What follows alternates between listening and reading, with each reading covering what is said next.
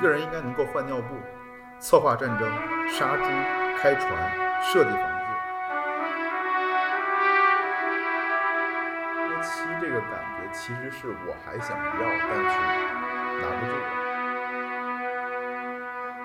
因为是你的脑子是空的，你是被人写的，对吧？别人写这个你就会接受，别人写那个你就会接受，你根本没有去思考说 YOLO 到底是什么意思，对吧？你只能活一次，这到底是什么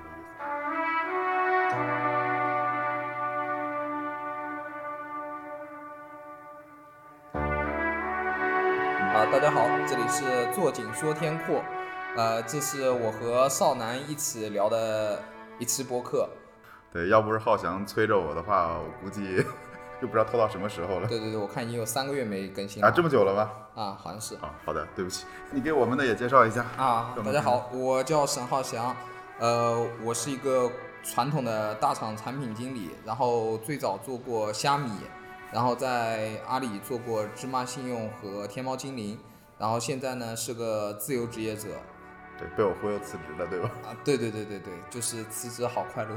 啊，我记得咱俩认识是，其实很早前我就认识你的，但你不应该认识我。是吗？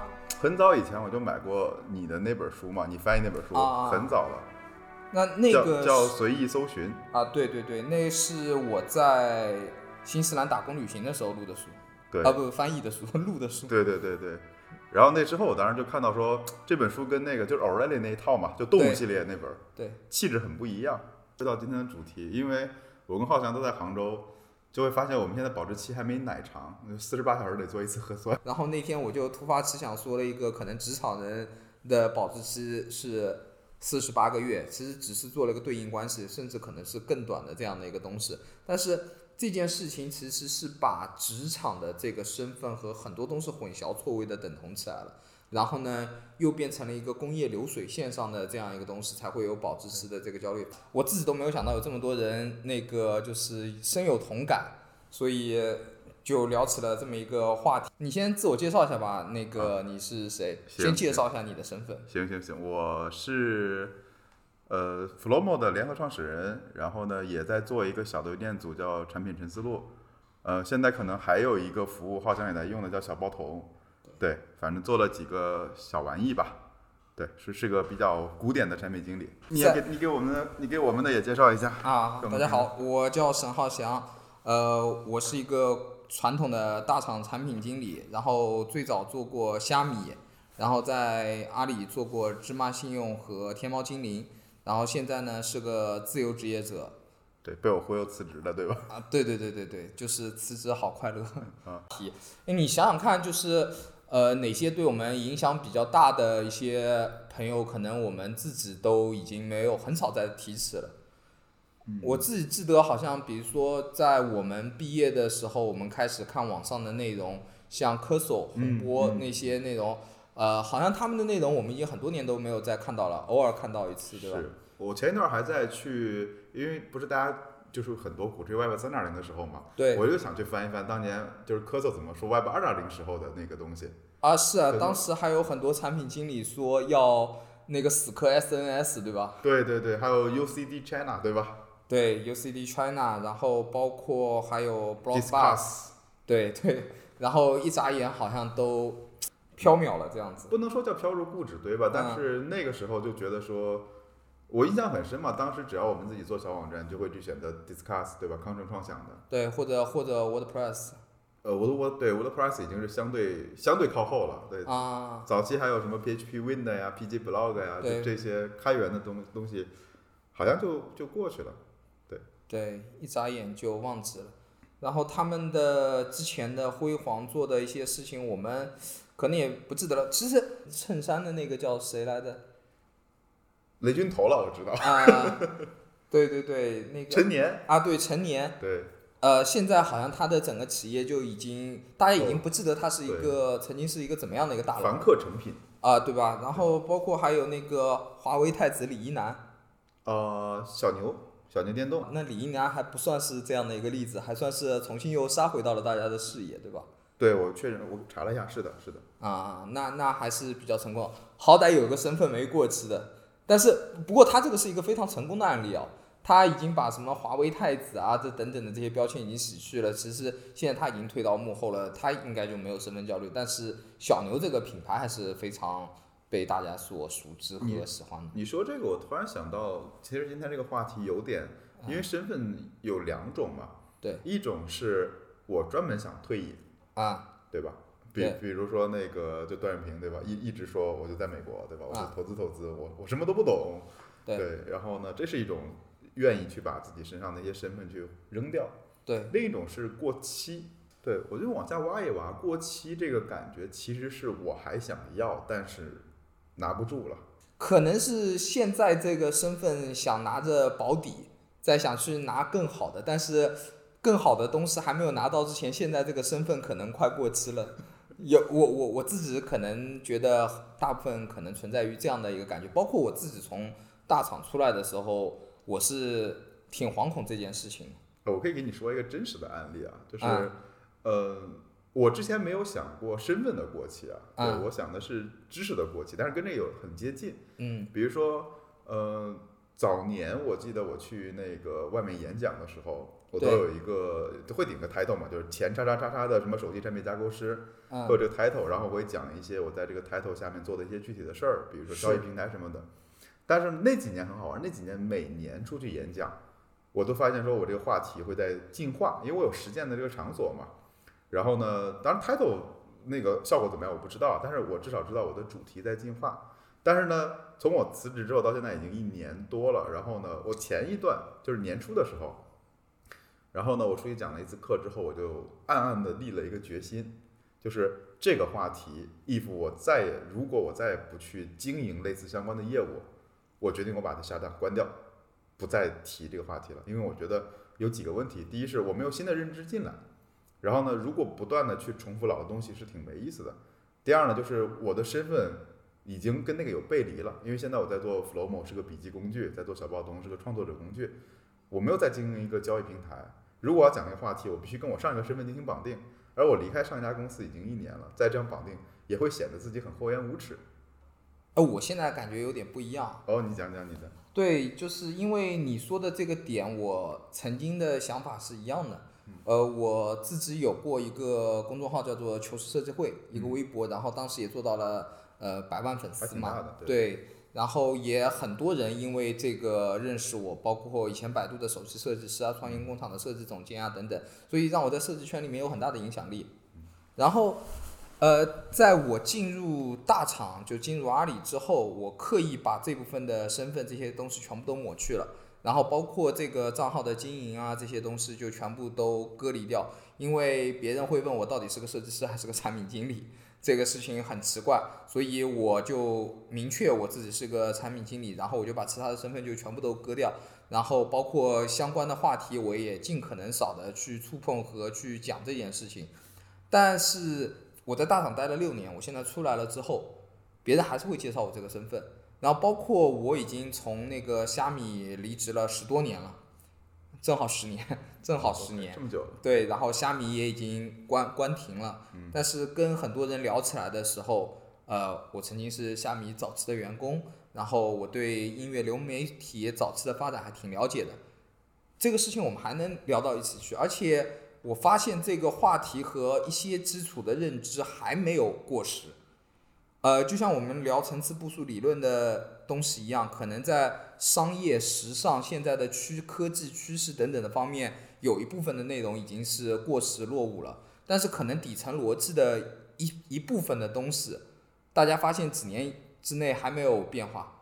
哎，我刚才突然觉得有一个好玩的，我们先往回倒一点。啊、我会发现年轻的时候我们都干过一些事儿，对，现在现在也不算老啊。我们年轻时候干过一件事儿，割身份，对对吧？对我当时也割过身份，啊，我当时割的第一个身份叫是动画师，嗯。因为我一我一毕业是画插画的，就嗯。画那个游戏里面的场景设计的。嗯。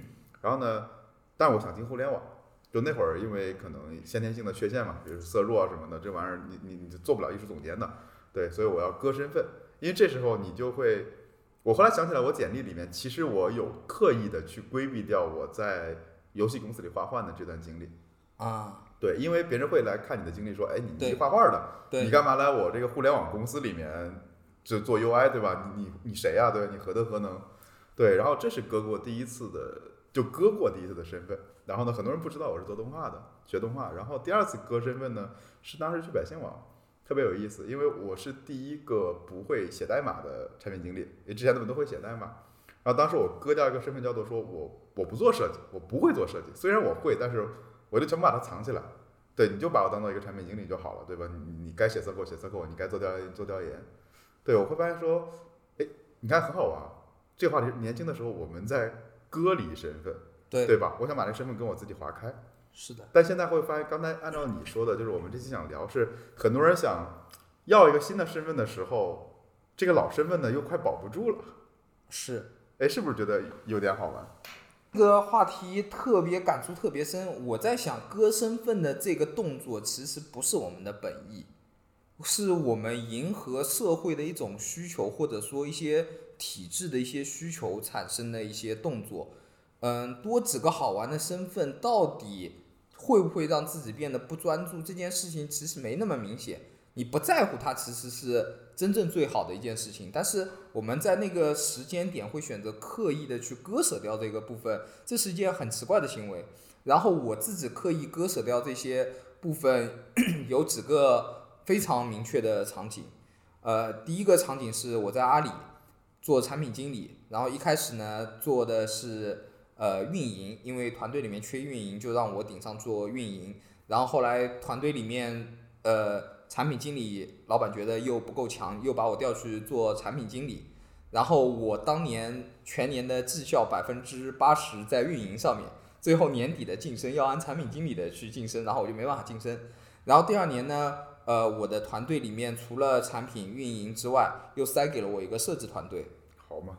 然后这个时候，那个我跟其他的团队 PK，呃，出产品方案的时候。其他团队会刻意的把我认为我是一个设计团队、UED 团队，然后会问我你到底是个设计师还是产品经理？我本来根本不 care 这些身份，然后他们会把我往这个地方去逼退。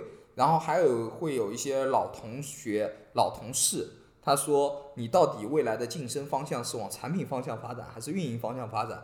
我本来只是很单纯的想把事情做好，但是好像就是这个公司的。体制特意把我去割成这样子了，包括你说的那个百姓网的时候，是 HR 的这个筛选标准，刻意的把你往一些地方去推送，然后这件事情让我们不得不去刻意的割舍这个身份，也就是说，公司的发展诉求和人才培养的诉求有点像在削人棍啊，很多地方就是把你剪枝剪成他想发展的那样的一盆盆栽这样子一个样子。但我们可能出来的原因之一，也就是为了的私益的生长，这也是上次你劝我离职的时候，其实挺打动我的一个点。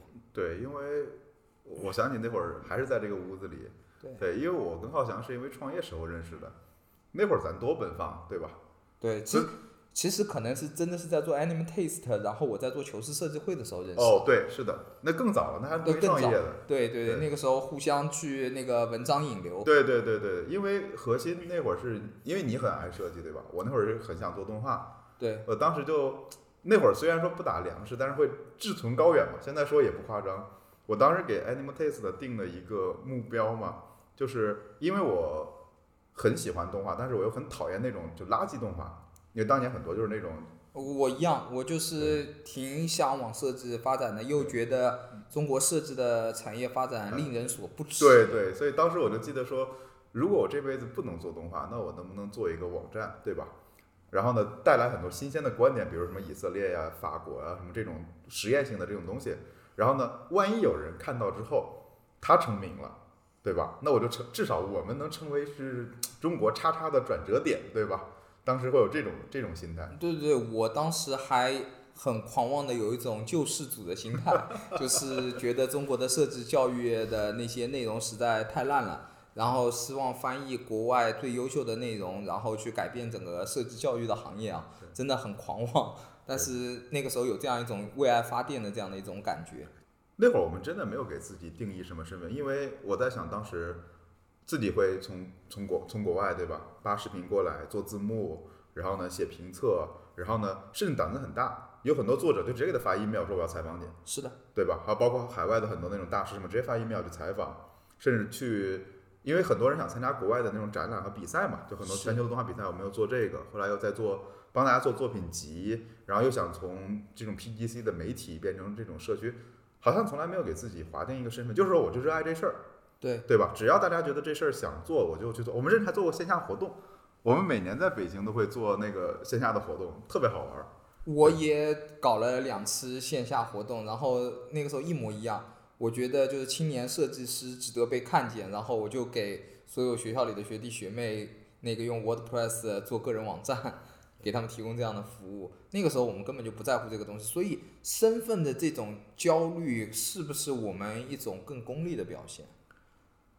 嗯，我觉得这个跟我们进入到社会体制里有关，啊，因为不得不说啊，至少那求职设计会赚不赚到钱我不知道，反正 AT 我是没赚到钱，这个我可以拍着胸口说。我每年现在都赚钱，我现在还靠他养着。对 那你就做的比我好嘛，因为我啊当时纯粹自己贴钱对，贴到有一阵儿都觉得说，就我这点儿我这点儿工资都有点儿贴不起了，快。啊，对，后来就不得说，哎，大家集资吧，服务器真挺贵的，虽然其实也没多少钱。对，然后呢，但是进到社会里有一个很重要的事情是社会分工嘛，对吧？你刚开始一个，你像我当时刚去上海，人生地不熟，什么也什么也不认识，然后你必须得有一个身份，因为别人用你的时候，谁会了了解你这么多，对吧？对我就拿你过来把图给我做了。我当时记得有一阵儿我做 PS 做图都快做吐了，一天 QQ 空间的头图，一天做几十张，就没你别的能力不要讲，不要 talk，啊就这件事儿做完下班儿，对吧？做不完加班儿，第二天来重复，然后就这样干干干干干了将近小半年，因为你没有资格去谈谈别的事情，是对，没有资本嘛，所以我觉得第一个很大的问题就是在这种，因为我们是系，因为我们不是设计系统的人，我们是系统里面缺的一个螺丝，螺丝不需要你有个性。是，我觉得这是一个很很现实的事情。就他，我觉得他也没有什么对错吧，这只是社会对我们那会儿的要求。我们自己又会有些急，想去证明自己，所以再去做了很多很多的事情。但大部分人可能，呃，按照这个体制逻辑去生长，其实不会有那么多的问题或者说焦虑。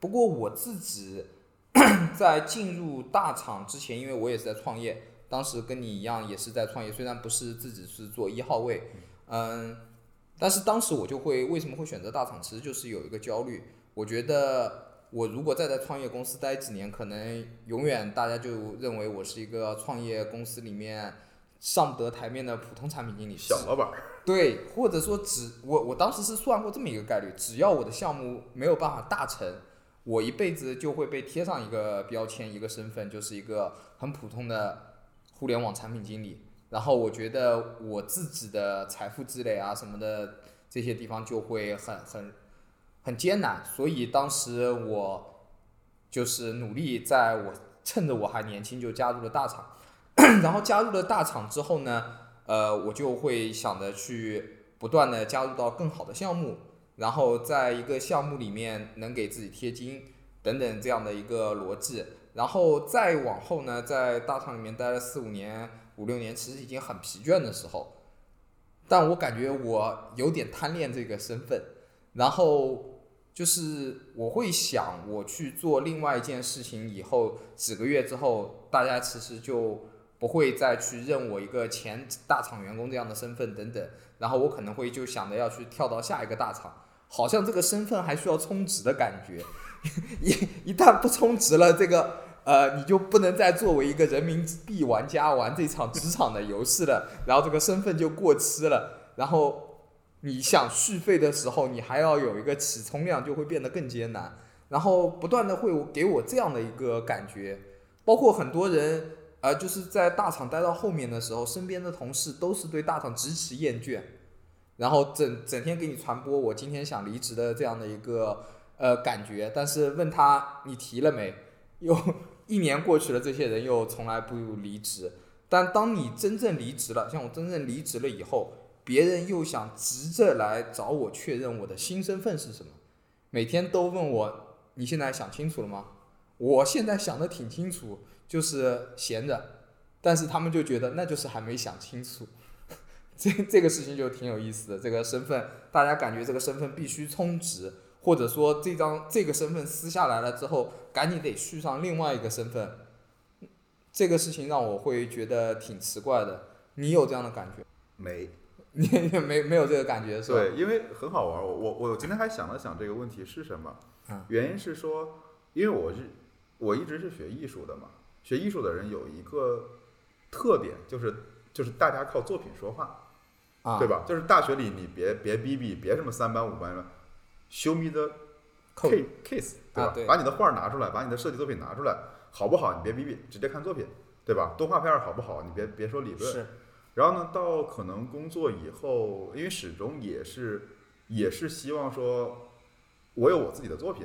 比如说当时在在百姓网的时候，我也做 Animal Taste，但是我更喜欢别人说，因为 A A T 认识我，不要认为说百姓网认识我，因为可能从某种角度来讲，我也没有享受过大厂的这种啊好处，对吧？因为之前我在那种上海的很大的媒体公司里面待，因为你你又不是主编嘛，对吧？你也不会出去抛头露面的，那就是一个普通的打工人。你觉得说在新天地那边儿，对吧？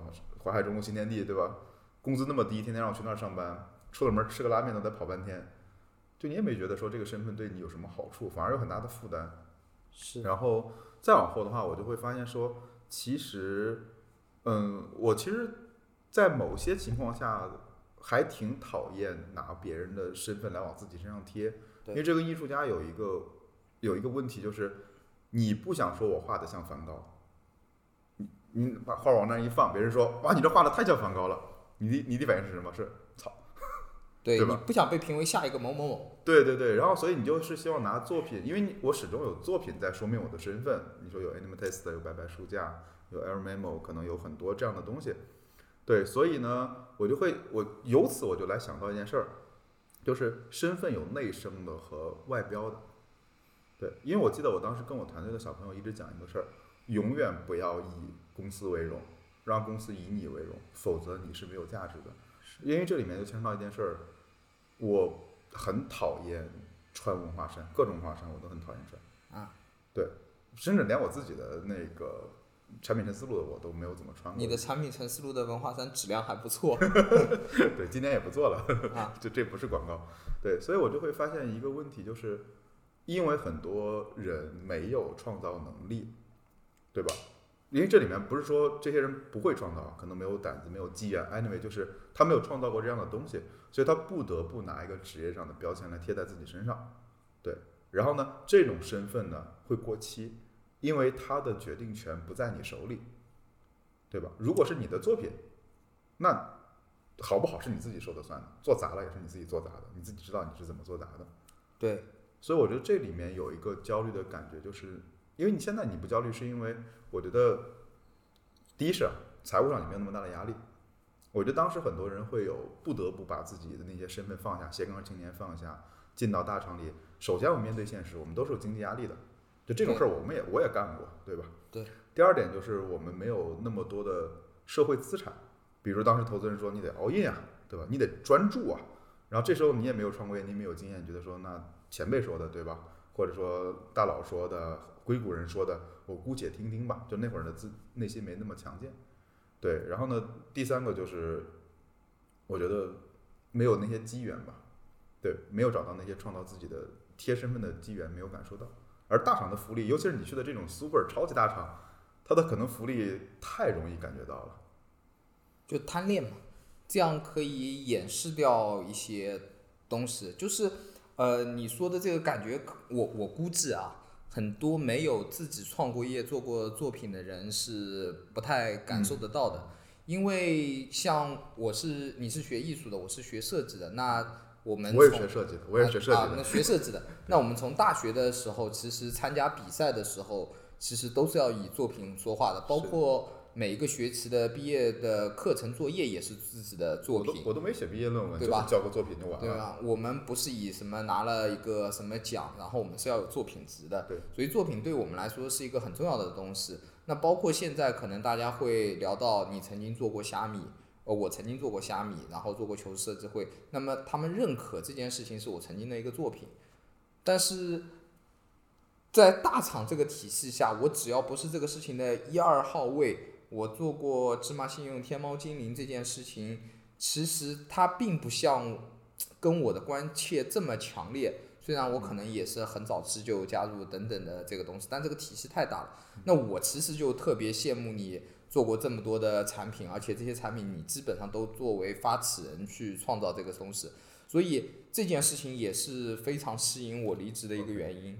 这个我可以补充一点，我之前听那个向标的播客，我记得应该是罗斯在拧紧吧，里面有一期向标的播客里面提到的一个、呃一个概念，就是意义的链条。因为你为什么会提虾米？包括今天，其实我最早也用虾米嘛，对很早期的它每一个版本的迭代怎么做，我都清楚，你也清楚，对对吧？而且我相信你在里面至少早期贡献了相当多的想法，想法，对吧？甚至你也参与到很多决策里面去。对所以这里有个问题，就是你知道你做的每一件事儿，就那个身份在你身上，你知道说我这个身份对应的是一堆事情，这个事情的链条是什么样的？我觉得你可能说的一个很关键的东西，你就参与了一定的决策，而且当时你能做这样的一定的决策和把握，让你很兴奋，对然后有成就感。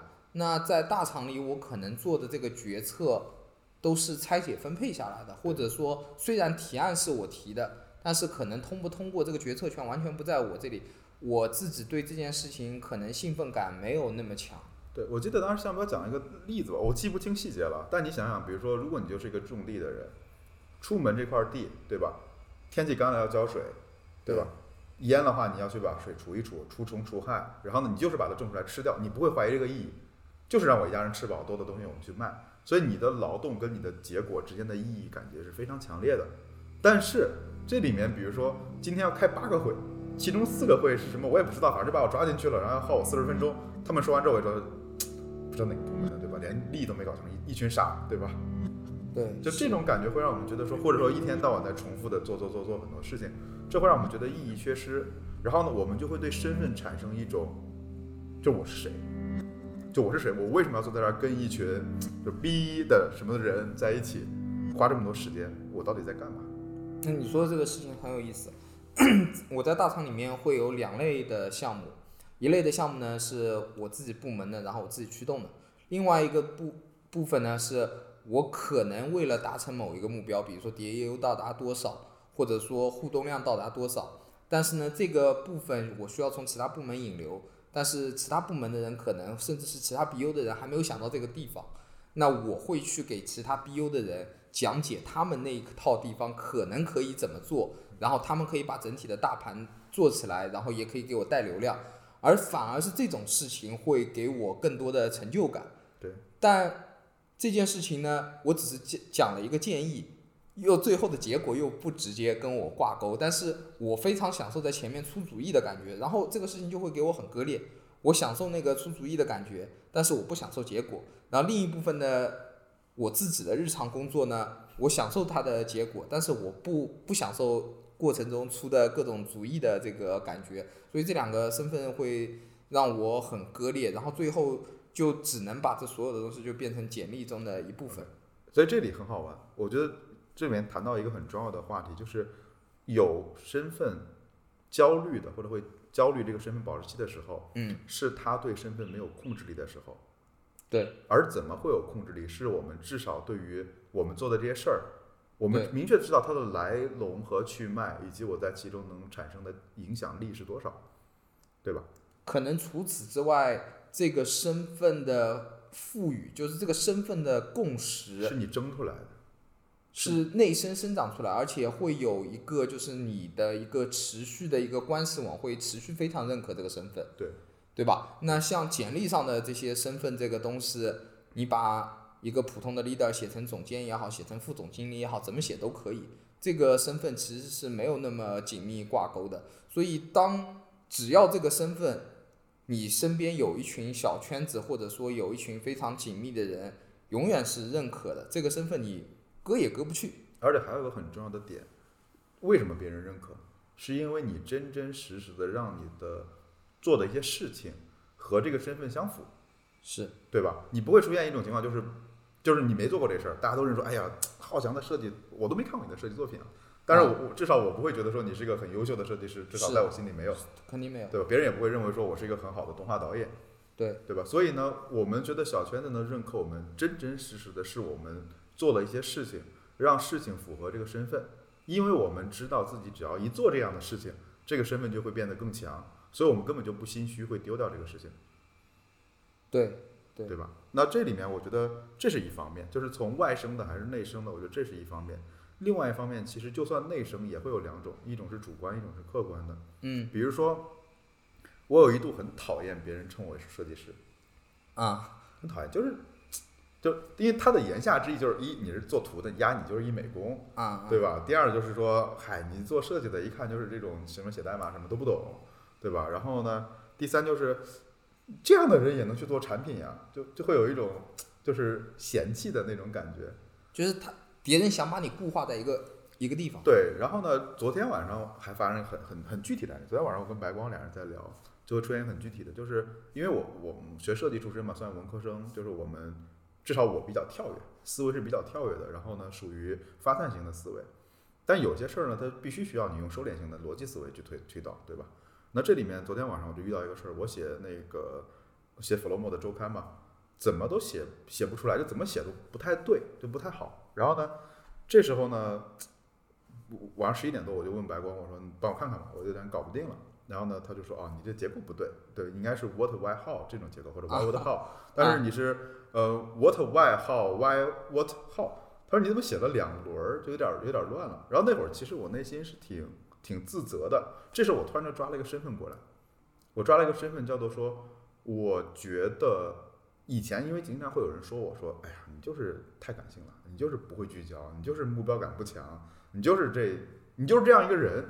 然后呢，我下意识就会抓着身份往我身上一贴，然后呢，下下面的动作就是道个歉，说，哎呀，对我确实是这样的人，对吧？你多担待，这事就过了，这事就过了。但是这里有一个问题，每个人生来不是这个样子的。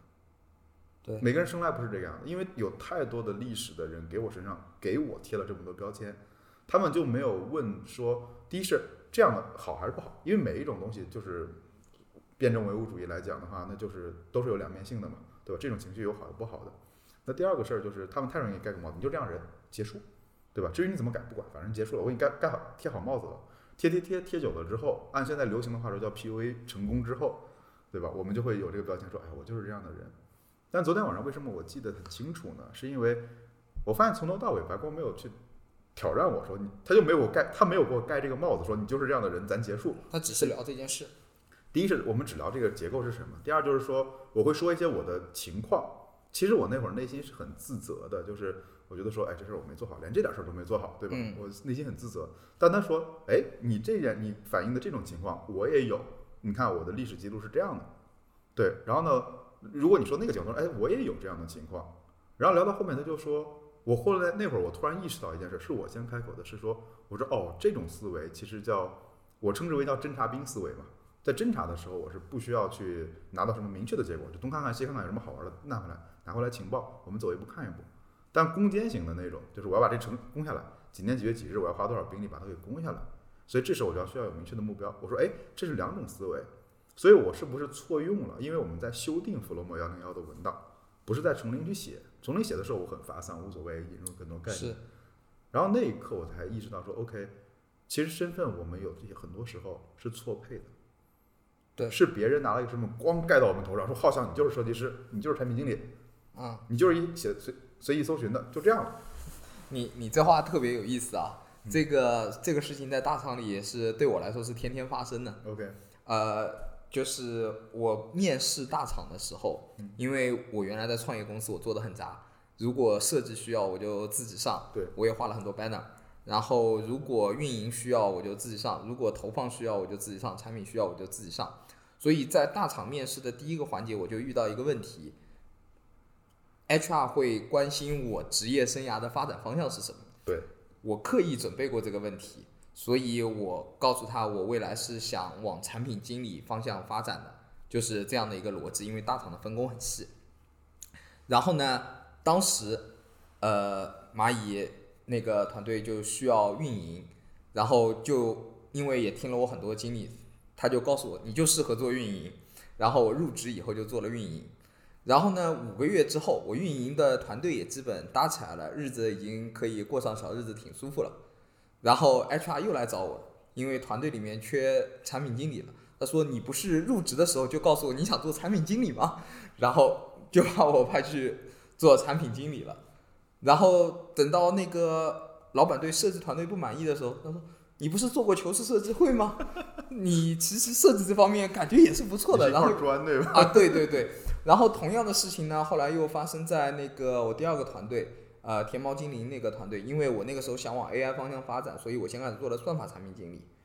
然后，当整个部门要开始做某一个部分的 DAU 的时候，想起之前我们会有这种推广的案例，然后觉得我也挺活跃的，就说，嗯，你就适合做用户产品。然后就把我去往用户产品去做。那天猫精灵又是个非常有意思的产品，就是它分为硬件的形态、AI 的形态和传统的软件应用的这些生态，那三个部分。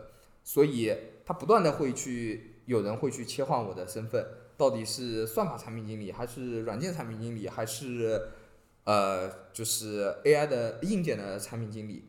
大家也会讨论。天猫精灵是一个硬件为根基的，还是一个 AI 为根基的产品？更有意思的事情，我在天猫精灵后来又是同时带了一个产品团队和一个运营团队，然后 HR 又开始搞把产品集中化、运营集中化的这样的一个调整的时候，然后我又变成了老板们撕扯的对象。我到底是一个业务团队还是一个产品团队？然后这些东西就会影响就会非常多，然后这个身份就不断的被贴来贴去，然后刮来刮去，我每时每刻都被被错配。这个错，你现在这么讲起来，我觉得这个错配这两个词就非常好的概括。嗯，但是在过程中，这个这种错配其实对我来说就是非常非常的难受，让我感觉这种身份还是最后还是需要自己去坚持塑造，会可能。和自己去能掌控这个感觉会更好，在被别人随意的贴来贴去、揉捏的这个过程，不但焦虑，而且混乱。我觉得这里其实，我刚才突然想到一个，我忘了在哪儿看的，算有点鸡汤的吧。我觉得有几个阶段是不得不的阶段，它没有特别多的捷径。比如第一个阶段，我们都我们其实是没有自己的。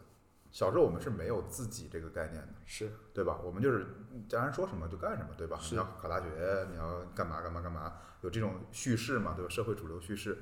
那慢慢的就有一点点，就青春期那会儿就叛逆嘛，对吧？我那会儿就是不想上学了，我就学习特别差，我就想去打电子竞技，对吧？我就想叛逆。但那会儿的叛逆跟现在的这种不一样，那会儿就纯粹就是我讨厌别人给我贴标签，但我要什么我不知道。我觉得这是可能第一个阶段吧。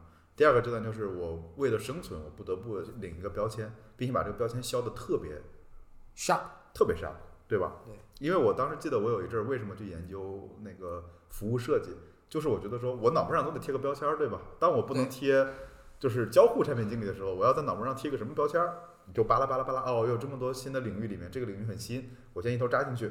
就跟现在，比如说我突然要说，哎，我给你贴个 Web 三的标签在脑门上，对吧？直得很亮，这是第二个阶段。然后可能我们现在走到第三个阶段，就是说我们再把身上的标签撕掉，对吧？就是你就是沈浩翔，你就是沈浩翔，对对吧？你可以是那个就是在新西兰那边天天刷盘子翻译的，这是是沈浩翔，对吧？也可以在咱俩一起搞那个九宫格转发的时候，天天一天到晚跟人撕，跟人跟人跟人投放，十一点多咱俩还在看哪块儿便宜，对吧？这也是沈浩翔，在大厂里的撕扯也是，对对吧？然后前一段你跟我说你要辞职，那会儿很丧的也是，是就我们要接受一个，我们开始接纳自己多样性的这个身份了，而且我们觉得说你怎么看我不重要，对吧？呃，而我自己怎么看我更重要。我想问你一下啊，嗯这第三个阶段嗯需要有一个外部的安全感吗？就是说第三个阶段可能很难进入，就是你会自己会进入到一种焦虑的这种状态吗？因为这个第三个阶段，我觉我自己觉得是相对难进入的。虽然我现在至少这一个月应该可能在第三个阶段，嗯因为我自己现在在做自媒体的内容的时候，我自己也没想好要做什么方向，自己杂七杂八的爱好这么多，但是你如果做一个内容方向或者什么样的话，肯定是 sharp 一点是比较好的。但是我现在是一个自由发挥、随意生长的这样的一个阶段。那我觉得这个自由发挥和随意增长的阶段，取决于现在外部的经济压力没有给我这么大的经济压力，然后也没有很多人逼迫我的 KPI，然后我自己也没有很强的欲望去达到某一种目标。那是不是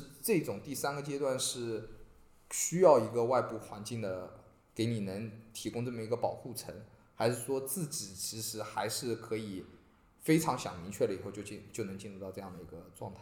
嗯我觉得作为一个普通的俗人，对吧？啊对，又啊不又不吃斋又不念佛的，我觉得第一是经济基础决定上层建筑，这事儿是没跑的，是对吧？咱俩至少不用担心，就是明天吃啥，啊，对吧？我觉得这肯定是这肯定是有的，但这里也有一点克制的点，就是你注意不要让你的欲望膨胀的太快。对嗯你收入可以光一下上去，但是不要让你的生活习惯一下上去。我嗯我那天就在想，其实你知道我我现在也不会开车嘛，我也没有买车，所以我就一直连车贷什么车位贷都是没有的。然后呢，可能买房子的话也没有买那么大的，对，我不指望说一次买个什么什么三室几厅，对吧？或者买两三套。就这里这里两方面，一方面固然我们需要多挣点钱，让自己不那么着急，呃，就是没有吃穿的这基本功要要要尽到的。然后另外一点就是不要让你的欲望上那么快。比如说，可能我可能见过一些人，就是刚工作没多久就非常想要车。我当时就很纳闷，我说：“哎，你为什么想买个车？”就就因为我从小就就不喜欢汽车这个东西，嗯，因为我一直觉得它是个负债，不是个资产。从小就有这个概念，对，很小，因为我爸是从一直开出租车的，我就知道了这个车买回来就怎么报损、怎么维修，特别烦，就没想象中那么美好。对，但是就很多人会觉得说不行，那我我能理解嘛，因为你像在我们老家，就是结婚的时候你就怎么地得是个别摸我，对吧？或者是个奥迪，你才好意思去去结婚。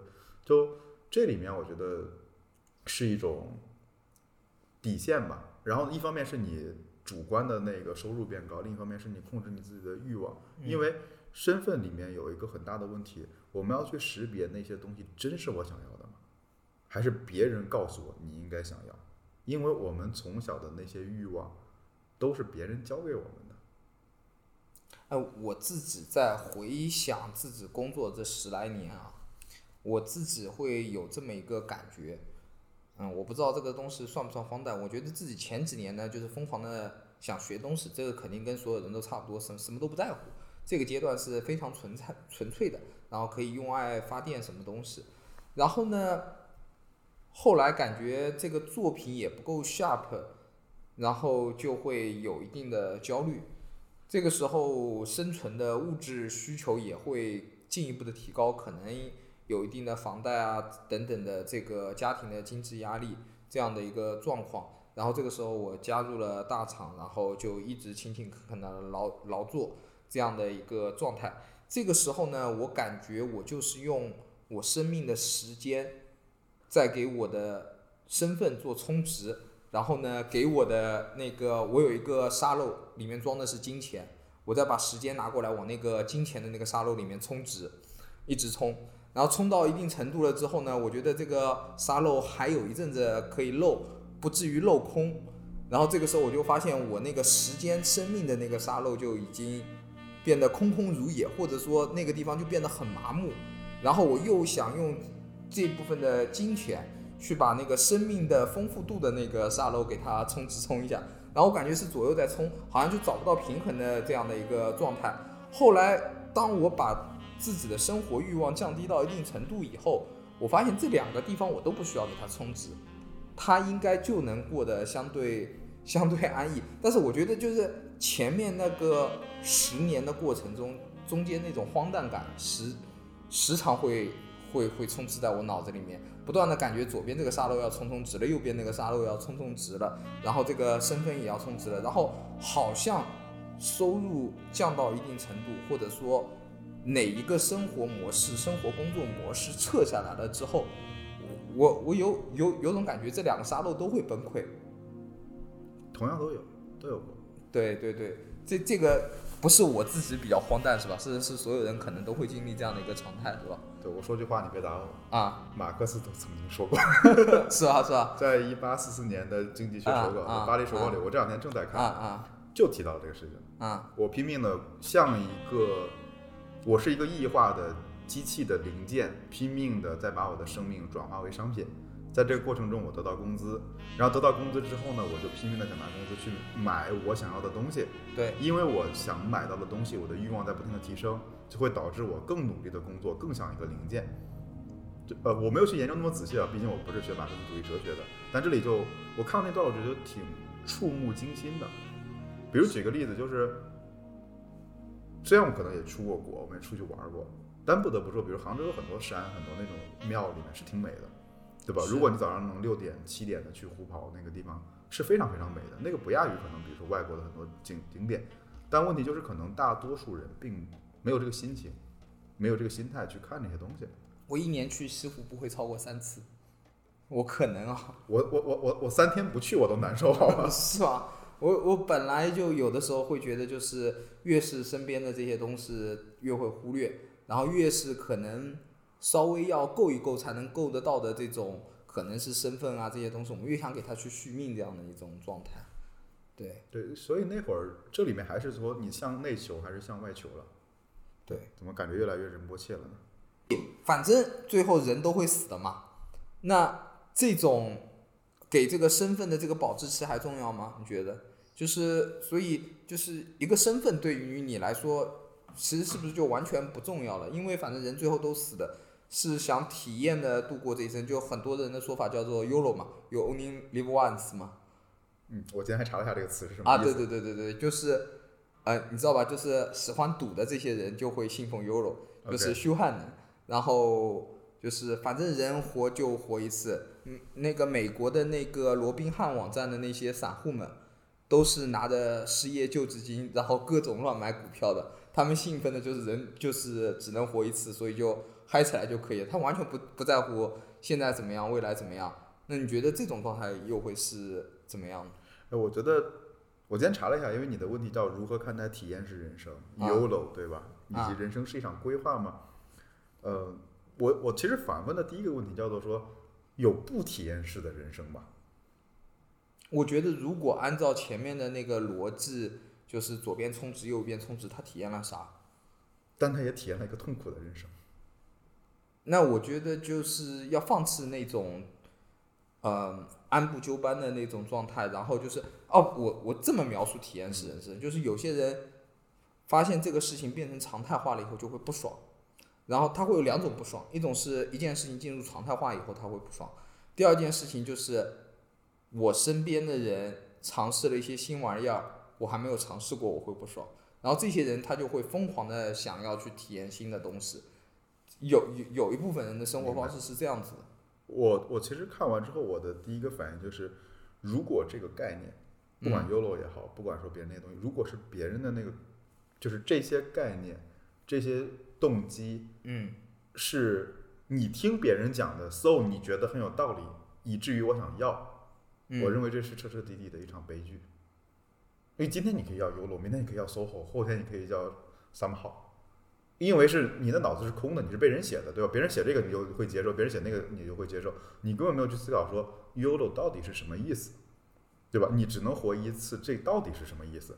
因为我觉得现在就会有，你要看它背后的东西是什么，比如说我们现在其实经常会陷到一些商业社会的骗局里面去。比如最典型的就是爱他，就请他吃哈根达斯，啊，对 对吧？对对吧？你爱不爱他不重要，反正你买我哈根达斯是就是行了。所以呢，我们现在有很多这样的社会这种，你说潮流也好，运动也好，这些东西也好，我觉得你要去观察它背后究竟这个是你自己思前想后想透了，说我就是要这样，我认为只活一次非常重要。所以说我可能每年要回去看父母，对吧？爸妈过生日我要好好准备，这是一种想通了，我觉得是棒的。但另一种东西叫做说，反正大家都这么说，然后我觉得我也没想那么清楚，但我觉得好像听起来可以，我就哎，你这么说啊，就是爱他就请他吃哈根达斯啊，然后体验式人生里面也有一个同样的毒药金句，嗯，叫做再不做叉叉叉你就老了，三十岁之前你再不做叉叉叉你就老了，然后再不做某某某某事情你就没有机会了，要不就是你身体的那个机能跟不上了，要不就是那个景点要消失了，然后体验式人生的呃，一种毒药就是他们会不断的宣传那些东西可能也会要消失，他们就很需要这些东西。我觉得这个很商品经济或者很资本主义，嗯就是因为他因为这里面有个很重要、很重要、很重要的事情，嗯是他忽略了那我当下的这一刻不美好吗？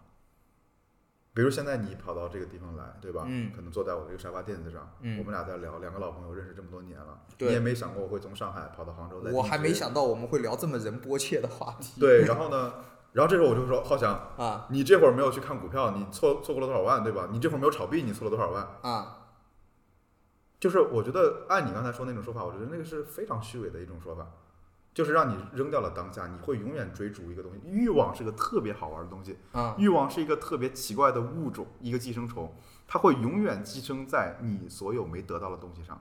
一旦你得到之后，这个寄生虫就会跑到下个东西上，这是欲望。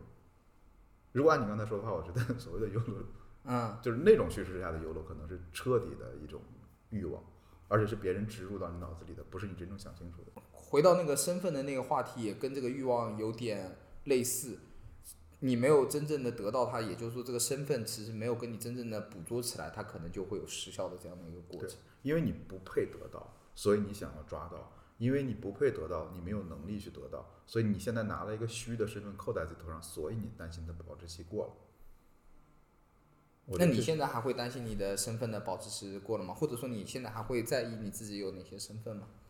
我我还当然我会知道，我会知道我有多。第一是我接受多元的身份，啊对我会有多个身份，啊对吧？比如说我可能那个是个很狂热的游戏爱好者，对，对，然后呢，我可能还会是一个做产品经理，但现在我说也也算是个播客的那个就是主播吧。啊对对对，知名主播，我现在是来蹭蹭流量的。这个有这个这个这个这个可不敢说。啊对，我觉得是第一接受这个，第二是我不太关心这个身份的好与坏。你的身份呢，因为你只能不停的去设计产品、做调研、写 PRD、去开去找人开发，只有这样我们才能获得一个身份。身份是通过我们做的一件又一件的事情得到的，你不能抓住一个身份，你不能说我天天啊，当然也也行吧，我跟 HR 搞好关系，不要把我 fire 掉，我就能抓到这个身份，但那也是事情呀，是，对吧？对，所以本质上最真正最核心的身份，其实它不会不会过期，不会过期，它会它会刻在你的墓志铭上面。因为它跟你的生命是在一起的。对，你你你希望别人最后在你的墓志铭上怎么描写你？我可能没有墓志铭吧，我觉得死了就死了吧。我跟我父亲讨论过这个问题，啊、我父亲说过，就是死了就丢黄河，就骨灰撒黄河。这个我跟我父亲聊过，啊、对，因为他说，第一是你你不需要回来拜祭，因为他也没有做过一辈子没有做过什么很伟大的事儿，啊、对吧？第二呢，就是再过一代人肯定也都忘记掉了。他说，索性你也不要留念想，活着的时候把自己过好，死了就死了。对，所以这事儿我估计我会跟我父亲差不多。我一直没有这么豁达，我我经常会自己跟自己闹别扭的一个很常见的状态，包括我原来还在大厂工作的时候的一个状态，就是我时常会担心我自己有一天会死去，然后我不知道我来这世上走了一遭以后到底做了什么事情，就是有什么东西让我值得被别人深刻的记住的。我很担心我活活了一遭以后，其实啥都没干，或者说这些东西让我觉得这些东西不精彩，或者说太，你知道，我也不知道怎么描述，就是这个事情其实会经常会缠绕我，然后半夜让我惊醒的这种。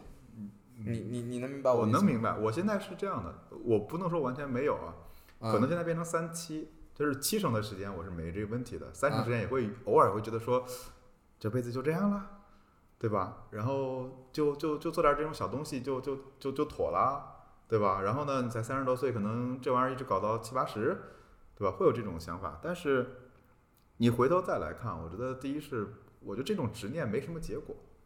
是我们这种人 ego 太大吗？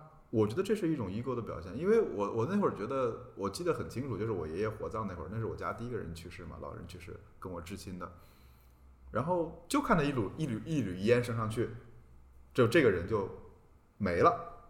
然后呢，他这一辈子也算你说波澜壮阔吧，也挺壮阔的，从小就是被抓壮丁，然后打仗抗日，然后抗美援朝，一个团被炸死了多少人，只剩那几个什么哑弹，听起来也很波澜壮阔，对吧？拍个小电影都可以了。然后走了之后，你会发现说，除了我们在场的几个人，也没有谁再记得他了。至于他呢，也没用了。他再怎么觉得没有这辈子没留下什么东西，也没用了。所以像皮克斯那部《寻梦环游记》就讲的是这样的一个东西嘛，一个人真正消失的时候，就是他被遗忘的那个时刻嘛。对，所以那部片子其实让我看的时候，其实内心有点心虚。嗯。然后呢，我自己又觉得，如果有这样的一个想法，就是我如果这辈子没有做成过一个怎么样怎么样的事情，呃，这样这辈子就过去了。这种疑问经常会问自己的时候呢，又会让自己没有办法很好的享受当下。对。对吧？对。我我曾经还还还做过一件很蠢的事情，我为了克服这样的一个想法，每天给自己心理暗示。每天心理暗暗示是什么东西呢？就每天跟自己说做一件事情，就是做人还是正常一点好。我每天每天把这句话贴在我的屏幕上。你不正常吗？对对对，我我本来就是一直想有一些作品，有一些东西被人记住的时候，我就觉得自己就特别 ego 特别大，然后特别狂妄，然后总想有过剩的表达欲，然后总想去证明自己、秀自己这样的一些东西。然后有一段时间，我就在屏幕上一直给自己贴了一句话：做人还是正常点好，就劝自己一定要平凡平俗一下。但好像最后又经常在半夜里面看电视，看着肥皂剧，然后被自己这这辈子好像还想折腾什么似的这样一句话给给给激发起来。但好像这个事情不是坏事。嗯，完全你说完全没有欲望，我觉得也挺难。毕竟我们都都是俗世中人嘛，对对吧？我觉得这个有点这种刺激。包括这两天我看《孙正义传》，啊那，也是看得热血沸腾的，对吧？对这基本上他把那个整个互联网的在日本的整个高潮的发展都给经历到了，你也觉得很很过瘾、很壮阔。我觉得这是这也是正常的，对。但但如果说回来的话，我觉得还有一个好处就是，首先如果我们知道每一种身份，甚至我们知道说可能包括我们的这个 ID 嘛，对，浩翔这个 ID 嗯或少男这个 ID，、嗯它总有挂挂掉的一天，总有消失的一天。嗯我认为其实是一个是一个好事儿。对我没有我我不认为这是一种幻灭感，就是说反正也没意义，到头来都是挂嘛。因为这次很好玩儿，这次就是我们这次创业里面就 total 也是反过来想的，就是嗯我们会有死来反推，怎么、嗯就是我先知道这玩意儿一定会死，对，对吧？当然我不是说我要跑路啊，不是说我就做了几个产品我就不干了，不是这意思，就是啊都会有消亡的那一天。对吧？你你像当年咱说的那那些什么 UCD China 对吧？闪客帝国、Blockbus 这种产品，它总有时代消亡的一天，这是一个客观规律，不以人的意志为转移，对吧？那反过来想，我们应该是让它能更强壮的活下去，对吧？有些能转型，对吧？比如我的 Price 的那个母公司 Automatic，它又收了很多东西，比如收了 Day One，收了那个，还收了哪几个？反正收了好多好多好多东西。就它也活得挺好的呀。对，但但当年国内的很多这种做博客的产品都挂了差不多了。对，所以我觉得那应该是反过来想，就是首先我知道它会死，这个是不可逆的事实，我只能延缓这个过程，当然我也可以加速这个过程。嗯对，比如我作，嗯我就可以加速这个过程。那第二个问题就是说，如果我要延缓这个过程，我该做什么事情，对吧？那这里面你就可以来看两方面，一方面是哪些人作死了，我别碰，嗯对吧？那是这芒哥说的嘛，那你知道哪儿死你就别去嘛。另一方面就是说，哎，哪些人做了哪些事儿，能让他活得更好一点，活得更久一点。那我觉得反而是因为有了这种视角，嗯，让我把很多那些焦虑倒是没了。嗯对，因为你知道说，OK，如果我照着他这样作，对吧？快速膨胀、快速扩张、快速推广，然后呢，很可能当下很爽，对吧？能拿到融资，但是再往后就可能觉得暴毙，嗯对吧？有可能比如刷榜一时爽，对吧？但是你嗯很可能比如，嗯，被人降权，对吧？或者说被被被被被消耗，这种都是有可能的。对，所以我觉得反而是我们知道身份会过期，这是一个很好的事情。就我们知道说，如果想延续这种身份，我该怎么做？嗯，我我感觉就是先开始我们聊了很多身份相关的东西，我们可能好像更喜欢聊身份相关的事情。嗯其实对那个保质期啊这件事情，其实没有那么焦虑。但是嗯当这个话题，反正我写出来抛在群里以后，大家都讨论起来，包括后来有人在知客里发了，更多人讨论起来。其实大家对这个话题还是挺有感觉的。但是刚才你你那么讲，就是怎么做 Flowmo，或者说你现在创业的这个项目的时候，其实呃，我觉得更像的一些东西不是在 care 这个保质期，而是有一个时间观去看这个问题，有一个什么时间、什么周期该做什么事情这样的一个观念去做这样的一个东西。因为呃，这两天也有不少朋友跟我聊项目。呃，很多时候会说怎么样快速的把人人聚拢起来，对吧？把人那个呃汇聚到这个平台，然后怎么衍生出下一种可能？这个时候大家都会有一种造势的冲动，然后造势的冲动很容很容易就把后面的一些呃精力或者资源给它透支了，甚至是一个品牌的信誉这样的一些东西透支了，然后会把很多人的期望值抬得很高，所以。那种做法可更像早年我们创业的时候去投融资，然后讲故事的逻辑，也挺像我在大厂里面写 PPT 汇报的逻辑。嗯，就是 PPT 融资一时爽，老板汇报通过一时爽，最后都留下了一堆 PPT 债务，然后每年要去去去还这个债。所以反而这样的一个过程中，我觉得是形成了这样的一个时间观。你说自己懒也好，也没有那么大的野心也好，就是第一是我们也没做那么那种规划嘛。像孙正义说的，我要做三百年的公司，人家上来就就就定了这个 flag，我那那去了，那 那都要做很多努力，对吧？确实，他也他也在照这个做。我们没有定那么大的志向吧，所以可能就就还好，就没有什么说我现在不做，我日后做也没有，就是我当下做的这些事儿问心无愧，然后就好了。比如说可能。今天我还看到有一个人在在在网上说嘛，说哎，这感觉 Flomo 一天到晚不务正业，对吧？天天找人联名。你看我今天要来找浩翔联名了，对吧？就来搞这种东西，我来蹭蹭流量了，我蹭蹭飞哥的，蹭蹭谁的？但我后来想，我说我也没办法呀，都我我我又没法花钱做投放，对吧？对。你说什么产品做好自增长，今天都知道这事儿是不可能的事儿，对吧？或者或者有吧，小概率，至少我认为我没能力达到。对。那我就不得不做这件事儿。对，然后想到这儿，我觉得说，那也没有什么我好解释的，对吧？如果他误会了，他就误会了。我反正做这些事儿的时候，我问心无愧。你说我有更好的方法吗？我也没那些能力去做。好像听说听这样说起来有点摆烂了，我摆烂就好了。啊，我最近聊下来，大部分就是在做自己事情的人，其实是一种叫做积极的摆烂。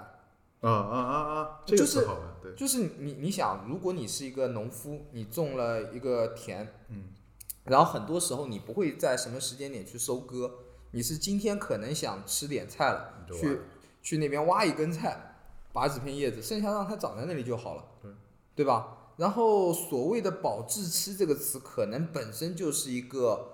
非这种自给自足的生活状态才会产生的，因为你把根儿给割了，所以它要挂。对对对，所以它是一个工业消费品才会出现的一个东西，才会有一个保质期嘛。前段时间为什么调到这个话题，就是现在杭州人四十八小时必须有核酸嘛，没有核酸就不能。所以说杭州人的保质期是四十八小时嘛。对。然后那天我就突发奇想说了一个，可能职场人的保质期是。四十八个月，其实只是做了个对应关系，甚至可能是更短的这样的一个东西。但是这件事情其实是把职场的这个身份和很多东西混淆错位的等同起来了，然后呢，又变成了一个工业流水线上的这样一个东西，才会有保质期的这个焦虑。反正至少跟你聊的时候，我们都好像甚至不知道怎么往保质期这个话题上靠，因为对不对？我的保质期就是我的生命的长度嘛。对，啊，我前段时间。看到另外一个朋友用了这句话，特别文绉绉。他是这么说的：这件事情我什么时候会终止呢？世寿所许，世界的世，寿命的寿，所许，世界给我多少寿命，我这件事情就会做多久。我靠，他妈的文化人就是不一样。对，文化人果然不一样。我对对对，特特爱这句话。学习了，学习了。对对对。我我其实我最后还想可能说一段话吧，我这段话特别印象深刻。嗯。海因莱因的那个小说里，《时间足够，你爱》有一段话，我非常印象深刻。我还是想跟大家念一下。对我正好搜出来了。一个人应该能够换尿布、策划战争、杀猪、开船、设计房子、写十四行诗、结算账户、砌墙、接脱臼的骨头、安慰濒死的人、服从命令、发送命令、携手合作、独立行动、解数学方程、分析新的问题、产粪、电脑编程，做出可口的饭菜，善于打架，勇敢的死去。只有昆虫才专业化，特别对吧？那今天这期就到这儿，就到这儿，好。好。